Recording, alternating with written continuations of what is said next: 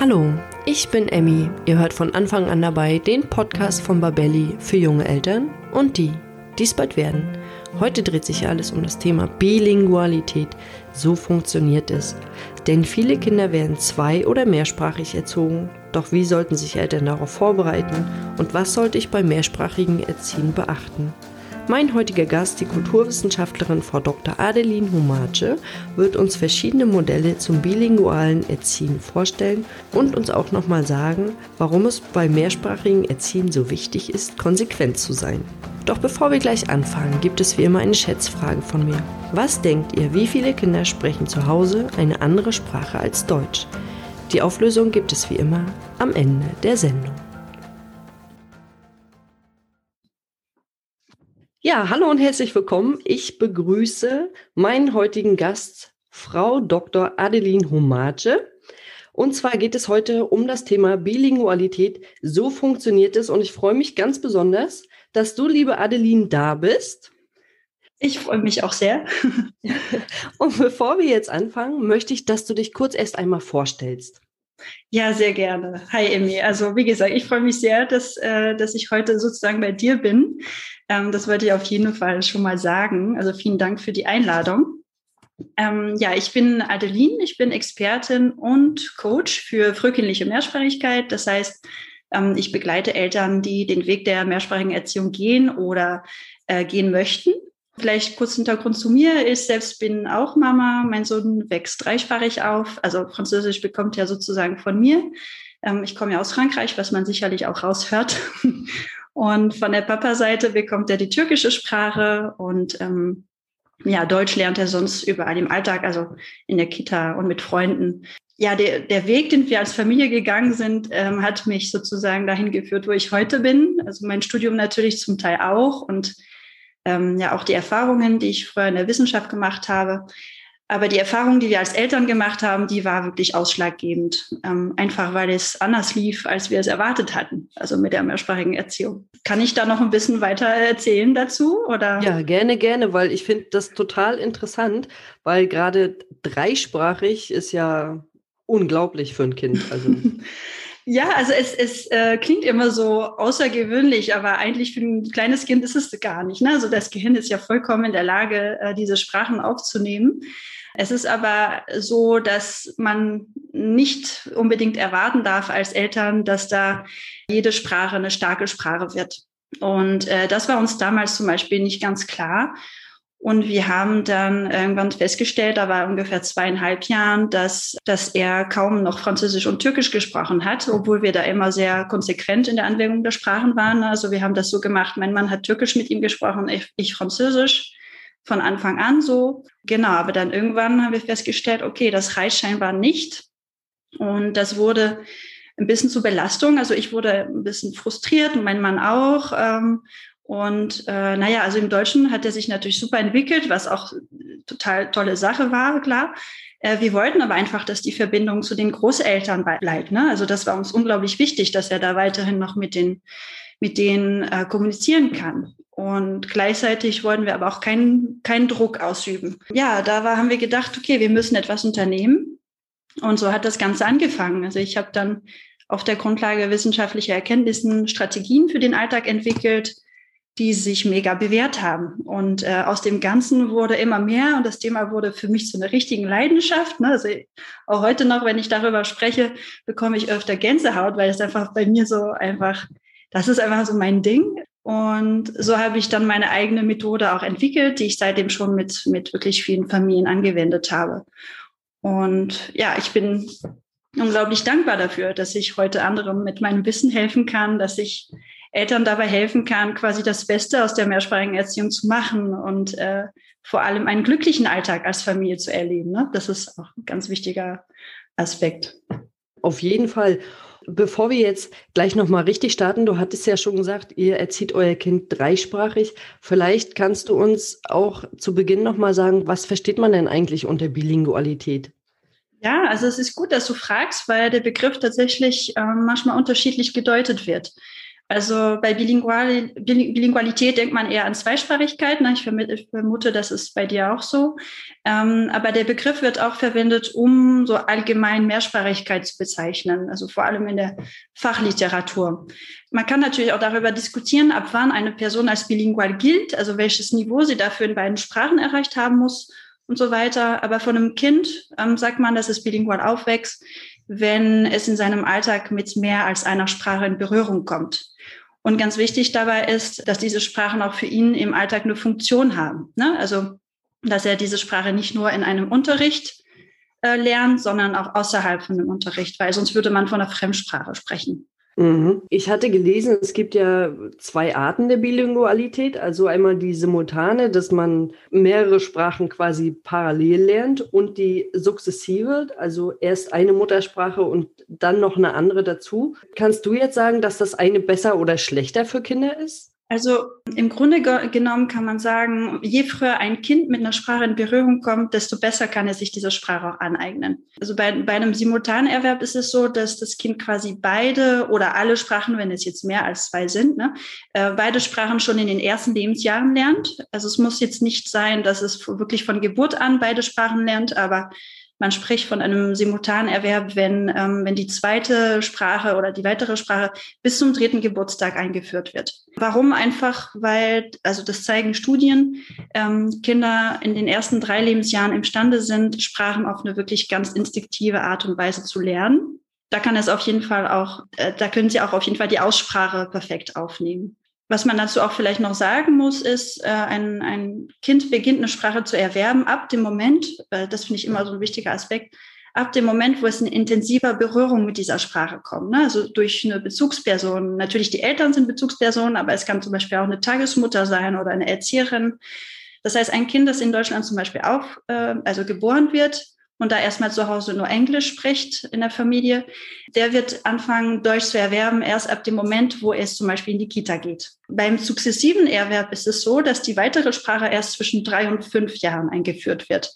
Also zum Beispiel jetzt wie in dem Fall, wenn das Kind ähm, mit drei in die, in die Kita kommt und dort erst wirklich in intensiver Berührung mit der deutschen Sprache kommt, dann spricht man von einem sussexsiven Erwerb. Und da ist es so, dass das Kind zwar ja noch auf natürliche Weise die Sprache lernen kann, also da kann das Kind wirklich die Sprache auch noch sehr, sehr gut aufnehmen. Es kann auch äh, das Niveau einer Erstsprache erreichen. Aber erstens ist es dann sehr wichtig, dass das Kind mit dieser Sprache wirklich in engen Kontakt ist also viel, viel Kontakt mit dieser Sprache ist. Ne? Zum Beispiel da reichen vier Stunden am Tag in der Kita nicht unbedingt, damit das Kind auch schnell quasi das Niveau erreicht, was die anderen Kinder auch haben.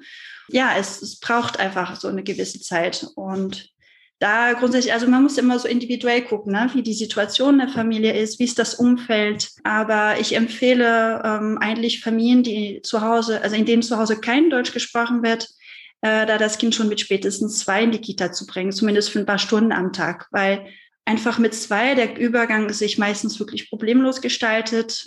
Das ist für das Kind einfacher, in diese Sprache anzukommen oder in ein Umfeld anzukommen, wo es die Sprache nicht beherrscht, was mit drei dann schon doch ein bisschen anders aussieht. Und äh, es hat dann einfach auch mehr Zeit vor Schulbeginn noch wirklich im Deutschen anzukommen.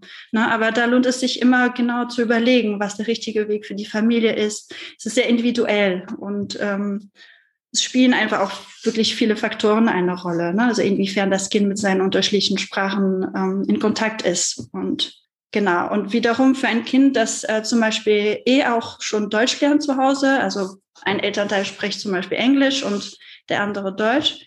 Da kann es passieren, dass das Deutsche schnell wirklich die andere Sprache dominiert, wenn es zum Beispiel in die Kita kommt. Und da kann man schauen, okay, eventuell kann ich mein Kind doch ein bisschen später in die Kita bringen oder kann ich das so einrichten, dass es am Anfang nur für ein paar Stunden dahin geht. Ähm, ja, muss man natürlich schauen, ne, wie, die, wie die Lebensumstände sind und auch was die Ziele auch sind ne, für die Eltern. Also kann ich davon ausgehen, umso früher ein Kind mit einer zweiten oder auch einer dritten Sprache in Berührung kommt, umso besser kann es die Sprache lernen. Ja, genau. Mhm. Weil es dann wirklich so auf, ne, auf eine sehr natürliche Art und Weise passiert. Also da braucht es dann kein extra, wahrscheinlich in den meisten Fällen kein extra Unterricht oder so. Ne? Mhm. Und jetzt möchte ich gerne mal bei dem Beispiel von dir bleiben, wo ja dein Kind äh, drei Sprachen lernt. Mhm. Was würdest du denn sagen, ist jetzt die Muttersprache von deinem Kind? Also ich unterscheide da gerne, also bei den Begriffen ist es immer so eine Sache. Ne? Man spricht ja auch von Vatersprache, Muttersprache, Erstsprache. Also kommt immer drauf an, wie man die Begriffe versteht. Aber in unserem Fall würde ich sagen, seine Muttersprache ist Französisch, seine Vatersprache ist Türkisch. Aber Deutsch ist ja auch genau ist, also ist genau auch so. Seine Muttersprache, eigentlich ist das die Sprache, die er jetzt am, am besten beherrscht. Und deswegen benutze ich gerne eigentlich die Begriffe Erstsprache eher. Und Türkisch, Französisch, Deutsch sind seine Erstsprachen. Damit die Sprachen, die er wirklich ähm, von Anfang an gelernt hat. Und da könnte man äh, auch sagen, quasi Deutsch, Türkisch und Französisch sind seine Muttersprachen, könnte man auch genau sagen. Und wenn ein Kind jetzt mit zwei oder mehr Sprachen aufwächst, kann man dann auch sagen, dass das Kind dadurch so eine Sprachaffinität entwickelt? Also könnte das dann auch sein, dass das letztendlich nachher die Erwachsenen sind, die vielleicht fünf, sechs oder noch mehr Sprachen sprechen? Ähm, man kann davon ausgehen, ja. Also es, es, gibt Studien, die zeigen, dass Kinder, die mit mehreren Sprachen aufwachsen, mehr Leichtigkeit haben im Erwerben von anderen Sprachen. Also das heißt auch später bei Fremdsprachen, dass es ihnen dann leichter fällt. Ja, da gibt schon Studien, die das zeigen. Genau, aber ich würde sagen, generell spielen, wie gesagt, immer so viele Faktoren eine Rolle, aber auf der kognitiven Ebene kann man das schon, ja, man kann davon ausgehen, dass es, äh, dass es den Kindern später leichter fallen wird, andere Sprachen zu lernen. Mm, das glaube ich auch. Also das kann ich mir auf jeden Fall gut vorstellen. Jetzt denke ich mir, wenn ein Paar ein Kind erwartet, was würdest du diesem Paar denn sagen, wie sie sich auf das mehrsprachige Erziehen richtig vorbereiten können? Also gibt es da überhaupt was, was man beachten muss oder ja, erzähl doch mal. Ja, sehr gerne, Amy, weil ich finde genau diese Frage sehr, sehr wichtig. Äh, das ist für mich genau der Punkt, dass ja viele Eltern mit der mehrsprachigen Erziehung starten, ohne sich vorher groß Gedanken gemacht zu haben. Ähm, na, das war genau, das war bei uns ja genau, genauso. Und da denkt man sich, okay, es wird schon laufen.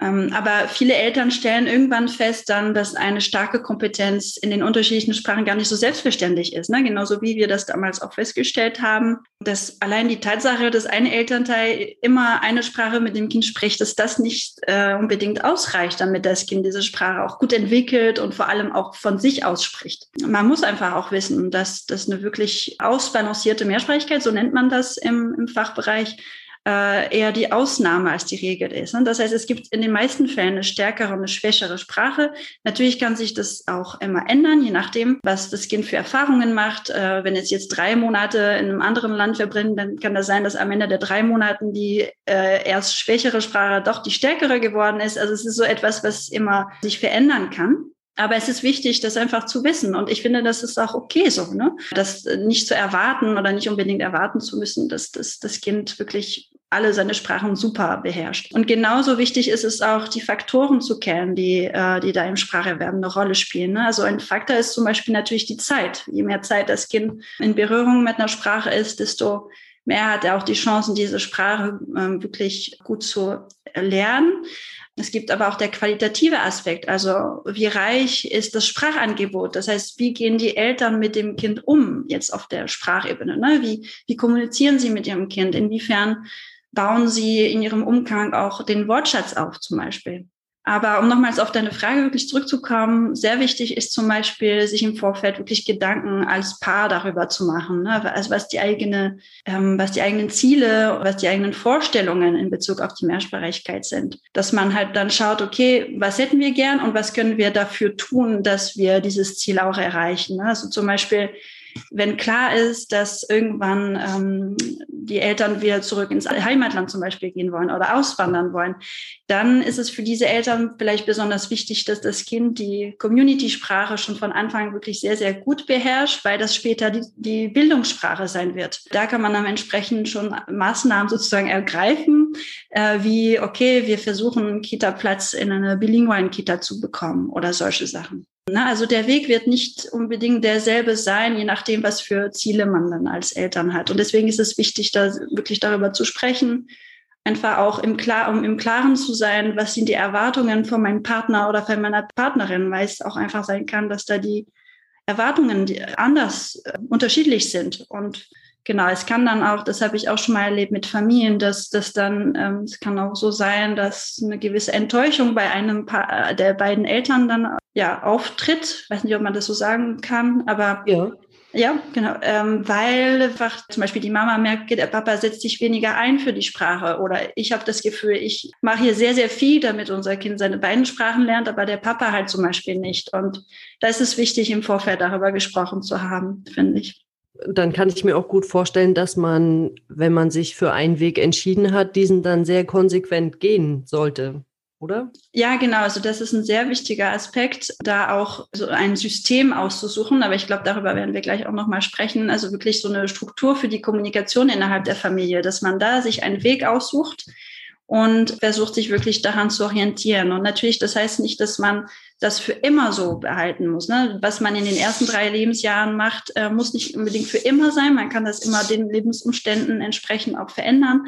Aber es ist wichtig für die ersten, für die erste Zeit, sich auf jeden Fall für ein System zu entscheiden. Na, wie wollen wir miteinander kommunizieren? Wie spreche ich mit dem Kind? Wie sprechen wir miteinander, wenn wir zusammen sind? Äh, solche, solche Aspekte. Genau, und da gibt es mehrere Wege. Darüber können wir auch gleich nochmal gerne sprechen.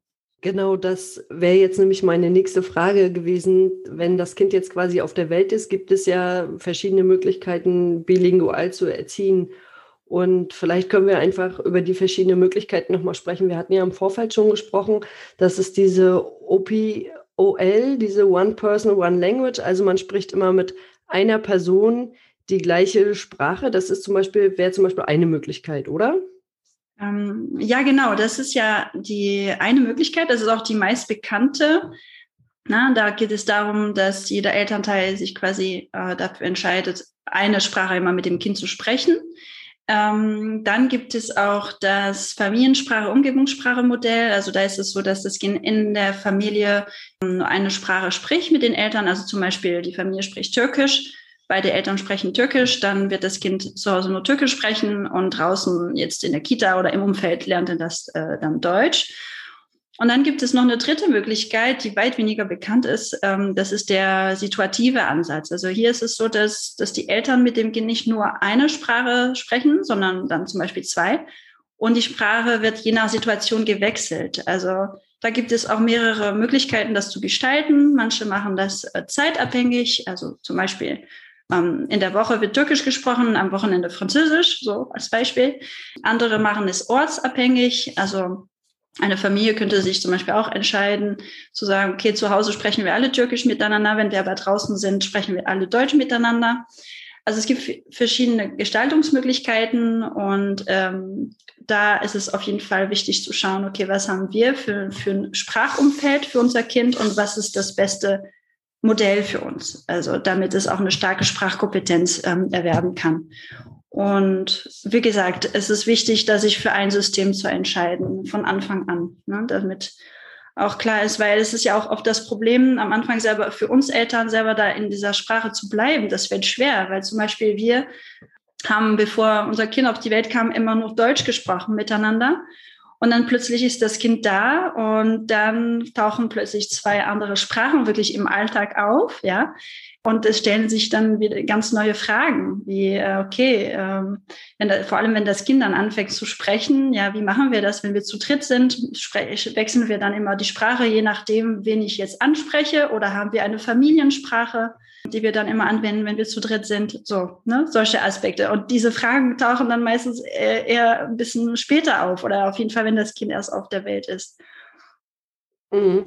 Ich äh, habe gerade so eine lustige Situation im Kopf, weil du gesagt hast, den situativen Ansatz. Mhm. Wenn ich jetzt normal mit meinem Kind, weiß ich nicht, wir reden normal Deutsch. Und wenn ich schimpfe, fange ich aber an, auf Englisch zu schimpfen. Das meinst du aber nicht. Nee, also es ist genau das Ding, dass man versucht, die Sprachen zu trennen. Ähm, ich habe auch vergessen zu erwähnen, warum das so wichtig ist, gerade in den ersten Lebensjahren, weil es einfach so ist, dass das Kind, also das Gehirn vom Kind muss erstmal lernen, die beiden Sprachen als getrennte Sprachsysteme wahrzunehmen. Ja, das ist ein wichtiger Meilenstein in der ähm, Sprachentwicklung. Und je früher das passieren kann, desto besser kann sich auch die Sprache entwickeln. Und damit diese Sprachtrennung passieren kann, ist, also früher passieren kann, ist es wichtig, dass das Kind, dass es klare, klar, eine klare Trennung in der Anwendung der Sprachen gibt. Ja, also zum Beispiel eine Situation oder eine Zeit oder eine bestimmte Ort.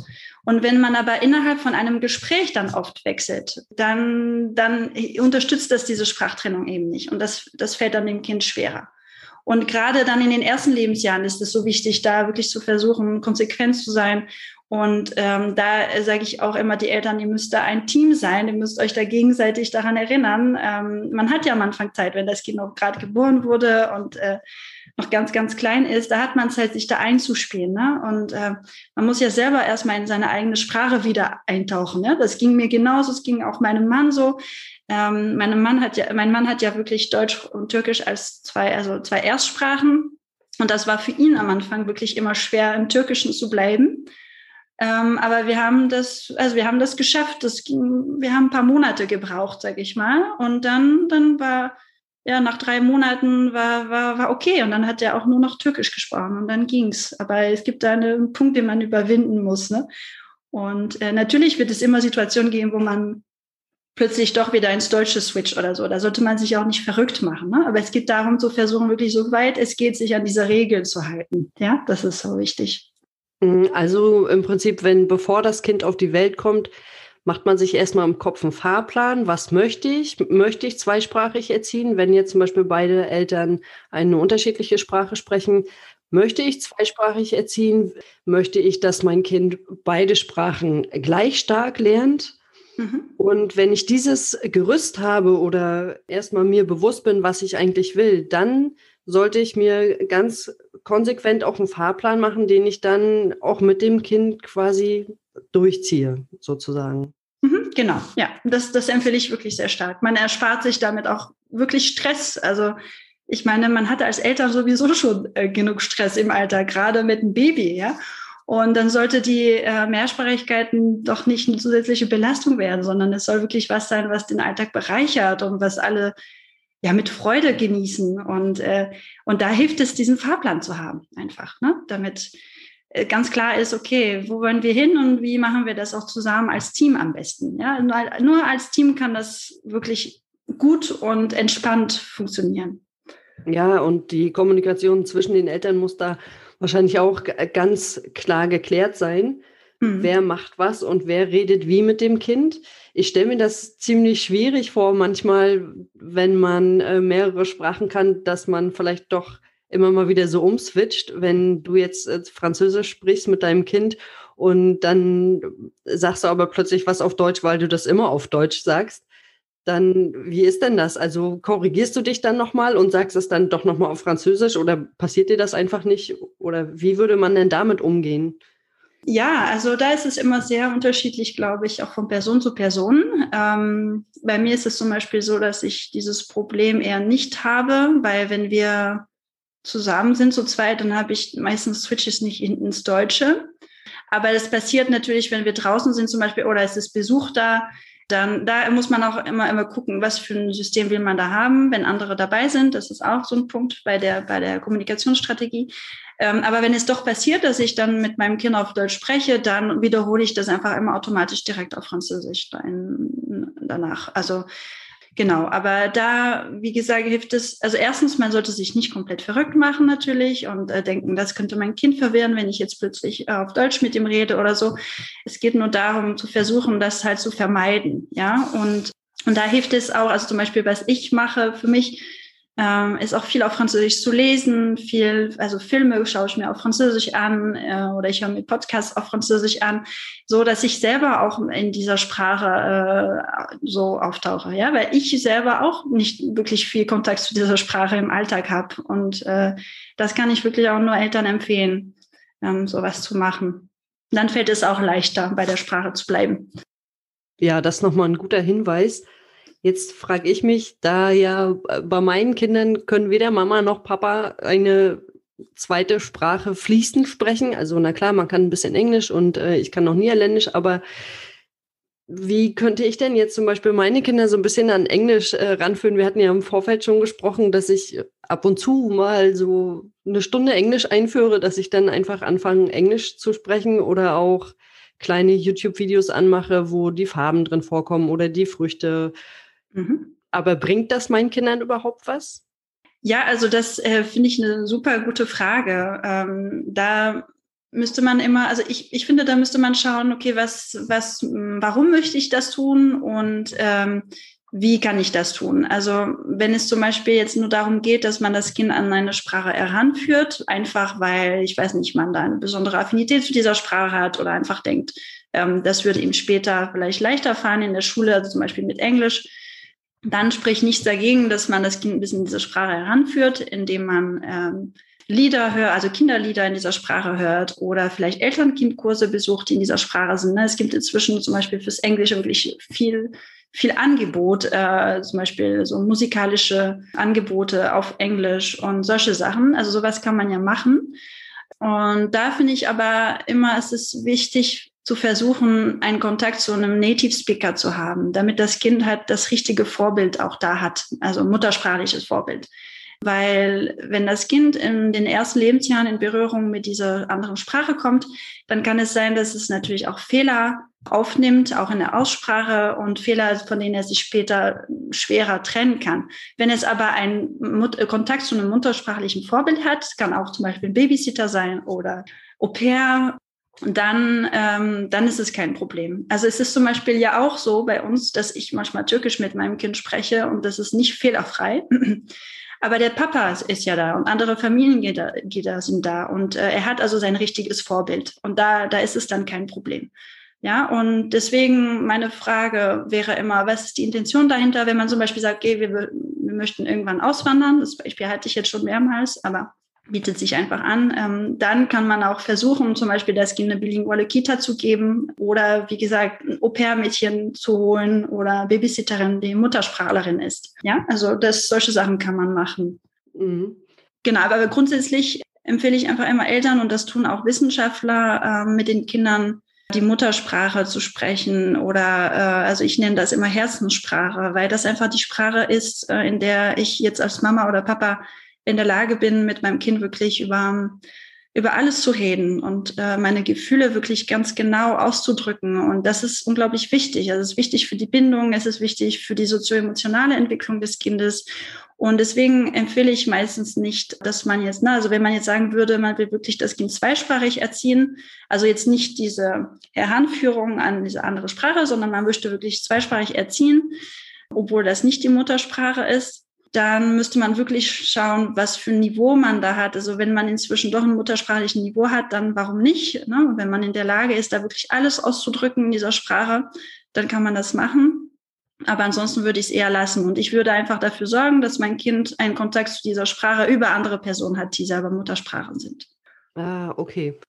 Aber meine kleinen YouTube-Videos kann ich meinen Kindern trotzdem noch zeigen. Ja, genau. Also ja, auf jeden Fall. Das, genau, das wollte ich auch noch sagen. Also du kannst, genau, weil das ist dann auch so indirekten Kontakt mit Muttersprachlern sozusagen. Ne? Natürlich hat das jetzt nicht dasselbe Effekt wie eine Person, die da live ist, aber ähm, dann hört er die Sprache mit der richtigen Aussprache, mit der richtigen Grammatik und so weiter. Also kleine Videos kann man einsetzen. Wie gesagt, Kinderlieder, Hörspiele natürlich auch. Ja, wenn man es von Anfang an einsetzt, dann ähm, kann das auch, kann das auch wirklich gut funktionieren. Und könnte ich jetzt rein theoretisch, also meine Kinder sind ja jetzt sieben und vier, könnte ich auch rein theoretisch jetzt ganz ad hoc anfangen mit Comics oder kleinen Trickfilmen auf Englisch? Ja, klar, warum nicht? Kannst auch schauen, äh, kannst einfach schauen, ob das Interesse da ist. Ne? Also da spricht nichts dagegen, das zu versuchen. Hm, also meine Intention ist tatsächlich, dass meine Kinder vielleicht einfach schon so eine, die sind ja noch wie so ein kleiner Schwamm, dass sie das so ein bisschen aufsaugen, eine andere Sprache, dass es ihnen nachher leichter fällt, als es mir zum Beispiel gefallen ist. Also ich, ich hatte auch Englisch-Leistungskurs und ich kann auch Englisch, aber es ist jetzt nicht so, dass ich mich da total sicher in dieser Sprache fühle. Mhm, ich kann das sehr gut nachvollziehen. Wie gesagt, also wenn, wenn man das so macht, dass es auch den Kindern Spaß macht, dann warum nicht? Und wenn man das, wie gesagt, auch mit mit den Kontakt zur, zur muttersprachlichen äh, Vorbildern macht, dann, dann, dann, dann ist es auch super. Also Jetzt haben wir ja ein bisschen drüber gesprochen, wie ich das jetzt quasi mit meinen Kindern, wie ich meine Kinder da ranführen könnte. Frage ich mich noch, wie, wenn jetzt Eltern mehrsprachig erziehen, wie sie das am besten in den Alltag mit einbauen?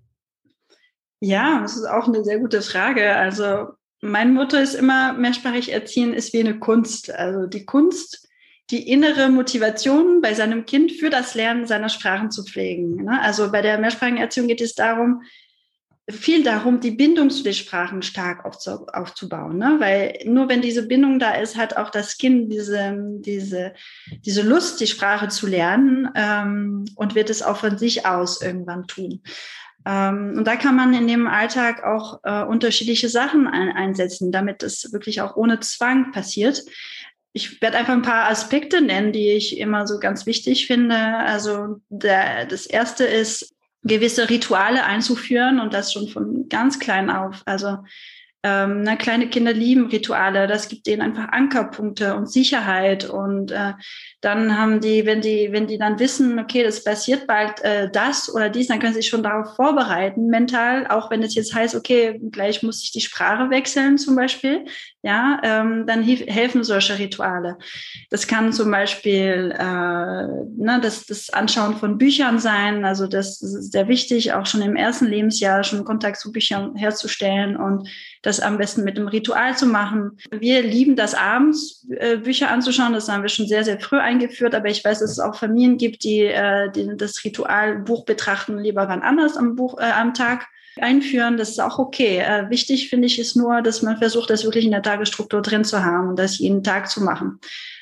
Das können auch andere Rituale sein, wie äh, ja eben Kinderlieder sich gemeinsam anzuhören. Ähm, am Anfang kommen sehr gut so Gestik-Kinderlieder an, ne? also wo man auch mit den Händen dann ähm, was macht. Äh, das können auch kleine Sprachspiele sein, dass man sagt, okay, jeden Tag machen wir ein kleines Sprachspiel zusammen. Genau, solche Sachen. Dann gibt es auch, was sehr wichtig ist, ähm, die positive Einstellung gegenüber die Sprachen und Kulturen ist sehr wichtig. Also, dass das Kind merkt, okay, meine Eltern haben ähm, ein, ein anderes, äh, eine andere Sache, die, ich, die wichtig ist, ist die positive Einstellung ne, gegenüber äh, die Sprachen und die Kulturen. Also das Kind muss, muss spüren, dass, ähm, dass alle seine Sprachen und Kulturen willkommen sind und das kann man als Eltern sehr gut auch in den Alltag einführen, indem man zum Beispiel bestimmte Rituale einführt im Bezug auf, ähm, weiß nicht, Kochen zum Beispiel, ne? dass man, weiß ich nicht, jetzt Gerichte aus, äh, also deutsche Gerichte mal da hat oder ähm, oder Gerichte aus der Heimatkultur und dass man dann auch darüber spricht mit dem Kind, also wirklich explizit, ne? Und da ein positives Verhältnis aufbaut. Und ähm, genau, und das, das ist dann auch wirklich so, allen Kulturen auch einen Platz zu geben. Ja, also jede, das Kind muss spüren, jede Kultur hat ihren Platz, jede Kultur hat ihren Wert. Und ähm, genau, und jede Sprache hat ihren Wert und jede Sprache hat, hat ihren Platz. Ja, und äh, das kann man ja auch, wenn man zum Beispiel zu Hause kein Deutsch spricht mit dem Kind, dann kann man äh, auch dafür sorgen, dass das Kind draußen viel in Kontakt mit, mit deutschsprachigen Kindern ist oder äh, ne, es kann in den ersten Lebensjahren mit, mit Elternkindkursen sein oder mit Krabbelgruppen sein, solche Sachen. Genau, und das würde ich wirklich stark, ähm, stark empfehlen, das in den Alltag zu integrieren. Ich finde es ganz unglaublich, was auch unser Gehirn oder die Gehirne der Kinder dort leisten, wenn ein Kind zweisprachig aufwächst. Ich überlege mir das die ganze Zeit bei eurem Beispiel mit den drei Sprachen wenn das Kind dreisprachig aufwächst, habe ich mich gefragt, wie antwortet das Kind dann? Also antwortet es dann wirklich Türkisch zum Papa und ähm, Französisch zu dir, äh, wenn es noch so ganz klein ist? Oder wie hat das denn, wie hat denn euer Kind angefangen zu sprechen? Mit welcher Sprache hat es denn angefangen? Ähm, ja, das ist eine sehr spannende äh, Frage da ist es natürlich immer von Kind, zum, von kind zu Kind sehr unterschiedlich und es ändert sich auch bei dem Kind äh, phasenweise. Ja, also bei uns war das zum Beispiel so, ähm, am Anfang hatte, hat es, äh, war Französisch seine stärkere Sprache ähm, äh, am, ersten des, äh, am Ende des ersten Lebensjahres, Entschuldigung, weil es einfach am meisten Zeit mit mir verbracht hat. Und Türkisch war die zweite und Deutsch war die dritte. Und dann ab dem Moment, wo wir, ähm, wo er in den Kindergarten gegangen ist, dann hat sich das alles verschoben. Und ja, wir hatten so Phasen, wie gesagt, wo er dann nur noch auf Deutsch gesprochen hat. Ne, das hatte ich auch schon erwähnt. Inzwischen ist es so, dass er auch viel auf Türkisch und Französisch spricht aber er macht das nicht unbedingt, äh, also zum Beispiel, wenn wir draußen sind in der Öffentlichkeit, dann mag er meistens Deutsch mit uns sprechen, also antworten. Wir bleiben konsequent bei unseren Sprachen, aber es ist auch okay so. Also wir hatten nie den, wir wollten ihn nie da den Druck machen zu sagen, okay, mit mir musst du immer nur Französisch reden oder mit mir musst du immer nur Deu Türkisch reden, sondern er darf sich ruhig, also ähm, darf ruhig seine Sprache auswählen es ist nur unsere Aufgabe von uns Eltern, dafür zu sorgen, dass wir, dass er dran bleibt, ja, und dass er weiterhin unsere Sprachen akzeptiert und weiterhin lernt trotzdem und weiterhin auch einsetzt. Aber es muss nicht sein, dass es immer einsetzt, ja. Und das ist meine, das ist unser Ansatz und das ist auch das, was ich ähm, äh, mit den Eltern, die ich begleite, auch ähm, auch immer mache, weil ich finde, es ist auch wichtig, sich da auch als Eltern den Druck raus, ähm, also ja, diesen Druck rauszunehmen und beim Kind diesen Druck rauszunehmen. Also es gibt, es gibt Eltern, die dann konsequent dem Kind sagen, bitte mit mir auf äh, Französisch dann in dem Fall. Das versuchen wir anders zu machen, indem wir bestimmten Situationen schaffen, wo dem Kind klar ist, es muss, es, es wäre gut, wenn es Französisch reden würde.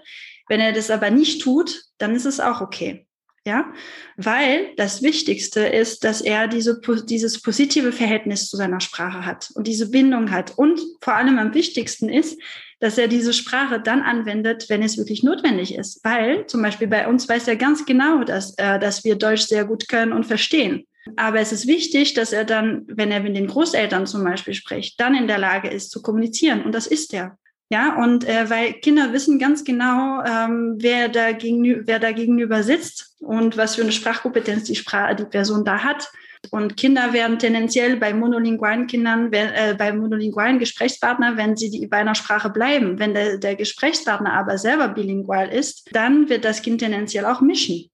Ne, das zeigen auch Studien. Aber es ist auch es ist auch okay. Unsere Aufgabe als Eltern ist es einfach, ihnen diese, diese ähm, Grundlinie zu geben, entlang der sie gehen sollen. Und irgendwann mit der Zeit kommt es, dass sie dann auch wirklich konsequenter bei, äh, bei der Sprachanwendung sind. Aber es braucht seine Zeit. Und das ist wirklich ein Marathon für uns Eltern, da dran zu bleiben. Und es gibt viele Eltern, die leider das irgendwann aufgeben, ne, wenn das Kind immer auf Deutsch antwortet. Ähm, irgendwann denken sie sich auch, ach, das ist mir jetzt zu mühsam.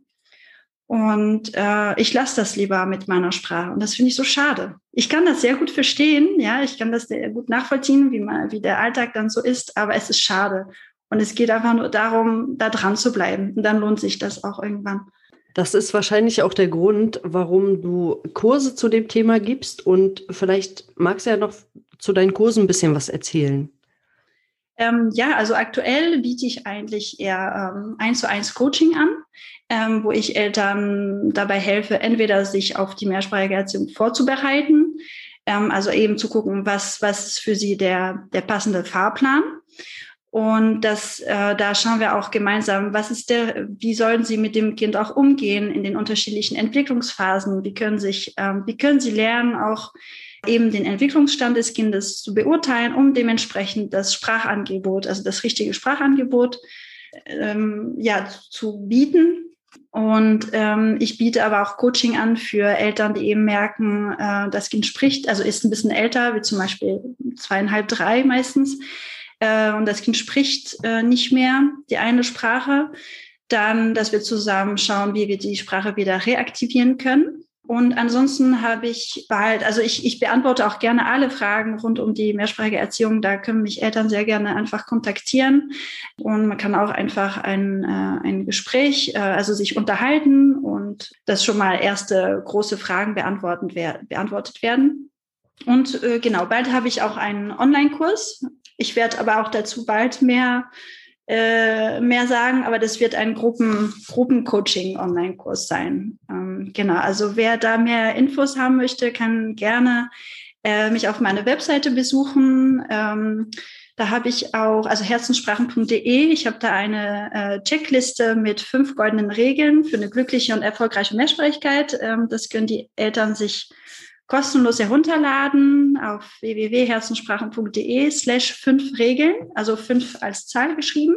Da können Sie schon mal schauen, okay, was sind die wichtigsten Grundlagen, damit es funktioniert, Da können Sie schon mal viele Tipps holen aus dieser Checkliste. Genau, und ansonsten bin ich auf Facebook und Instagram zu finden. Da gibt es auch viele Tipps von mir. Ich kann nur empfehlen, ähm, also den Eltern empfehlen, die, die diesen Weg gehen wollen, ähm, sich da wirklich ähm, ja, genauere Gedanken darüber zu machen. Das auf jeden Fall. Und wir wissen ja jetzt auch, warum das so wichtig ist. Das hast du uns jetzt alles so schön erzählt. Und ich hoffe natürlich, dass du ganz, ganz viele Eltern motivieren kannst, bilingual zu erziehen. Und wir verlinken natürlich auch nochmal unter den Shownotes deine Seite, damit ganz viele Eltern auch zu deinen Kursen finden. Ich danke dir auf jeden Fall für das tolle Interview und ich wünsche dir für die Zukunft alles Gute und viel Erfolg mit deinen Kursen. Vielen, vielen Dank, Emmy. Ich habe mich sehr gefreut. War ein ähm, sehr, sehr angenehmes Gespräch. Ähm, ich wünsche allen Eltern, die uns zuhören, auch alles Gute.